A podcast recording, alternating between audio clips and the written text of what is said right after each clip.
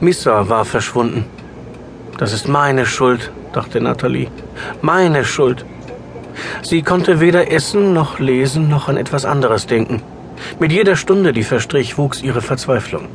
Ihr ganzer Körper befand sich in Aufruhr. Ihr Herz hämmerte gegen die Rippen und ihr Magen gurgelte unruhig, während sie auf und ab tigerte. Zum sicher hundertsten Mal stand sie fröstelnd vor der Haustür und rief und lockte die Katze mit panikerfüllter Stimme. Mach die Tür zu, schrie ihre Mutter. Es zieht. Sie kommt zurück, keine Sorge. Katzen gehen gern ihre eigenen Wege.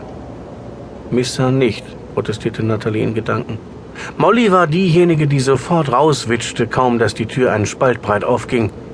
Doch jetzt gerade lag die schwarze Katze in der Diele auf umgekippten Winterstiefeln und schnurrte, ohne die Unruhe ihres Frauchens zur Kenntnis zu nehmen.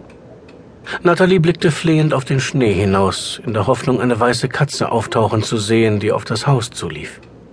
Missa hielt sich immer im Garten auf und kletterte besonders gern in die Spitze der niederen Hängebirke vor dem Küchenfenster hinauf, von wo aus sie abwartend die Vögel betrachtete, die hoch über ihrem Kopf vorbeischwebten. Dort hatte sie auf den winterlich kahlen Ästen gesessen, als Natalie zuletzt nach ihr geschaut hatte. Weit hinten auf der Straße hatte Natalie kurz eine dunkle Gestalt gesehen, die auf ihr Haus zuging, aber sie hatte möglichst schnell zum Fernseher zurückkehren wollen, wo gerade ihre Lieblingsserie über die braun gebrannten Teenies unter den exotischen Palmen Kaliforniens lief. Eine echt bescheuerte Idiotensendung. Das war vor vier Stunden gewesen. Die Zeit verging unendlich zäh. Nathalie wanderte von Fenster zu Fenster. Auf der blank geputzten Arbeitsplatte lag eine Tüte mit Krabben.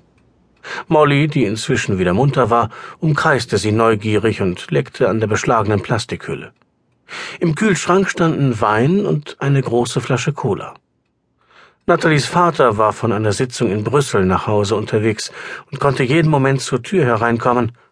Dann würde ihre Mutter ihre Arbeit unterbrechen und der beste Abend der Woche seinen Anfang nehmen, aber nicht an diesem Freitag.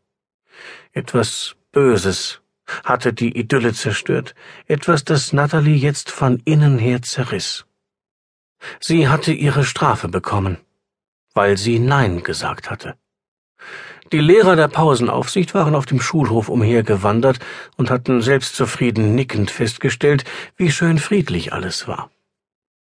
Sie hatten nichts Ungewöhnliches daran gesehen, dass ein dünnes Mädchen aus der achten zitternd, dem Weinen nahe, inmitten einer Gruppe von Jungs aus der neunten stand. Obwohl Natalie Angst gehabt hatte, hatte sie immer noch geglaubt, eine Wahl zu haben. Aber am kommenden Montagmorgen würde sie sich zu allem bereit erklären. Bis dahin war es allerdings noch eine Ewigkeit. Schließlich hielt sie es nicht mehr aus. Ich gehe raus und such noch mal nach ihr, Sie hatte gehofft, ihre Mutter würde vorschlagen, sie zu begleiten, doch die saß vor dem Computer. Neben dem Bildschirm häuften sich die Papiere. Vermutlich hatte sie wieder irgendein großes Wohnungsprojekt am Laufen. Hm. Nathalie zog die Steppjacke übers T-Shirt an, schlüpfte mit bloßen Füßen in die Winterstiefel und lief nach draußen. Es war einfacher, irgendwas zu unternehmen, anstatt nur zu warten. Bei den Nachbarn war Licht. Die meisten hockten drinnen in der Wärme und sperrten die winterliche Kälte und Dunkelheit aus. Die Nachbargärten hatte sie schon durchsucht. Sie hatte unter schneebedeckte Gartenmöbel geschaut, hatte gerufen und gelockt. Jetzt spähte sie auf dem Weg zur Hauptstraße in die Straßengräben. Die Nebenstraße war zwar nicht stark befahren, aber ein einziges Auto genügte, um eine kleine Katze zu töten. Sie stellte sich den Aufprall vor. Das harte Auto, den weichen Katzenkörper. Schnell kniff sie die Augen zu, um das Bild des fliegenden Katzenkörpers zu verdrängen. Sie glaubte nämlich nicht, dass Missa überfahren worden war.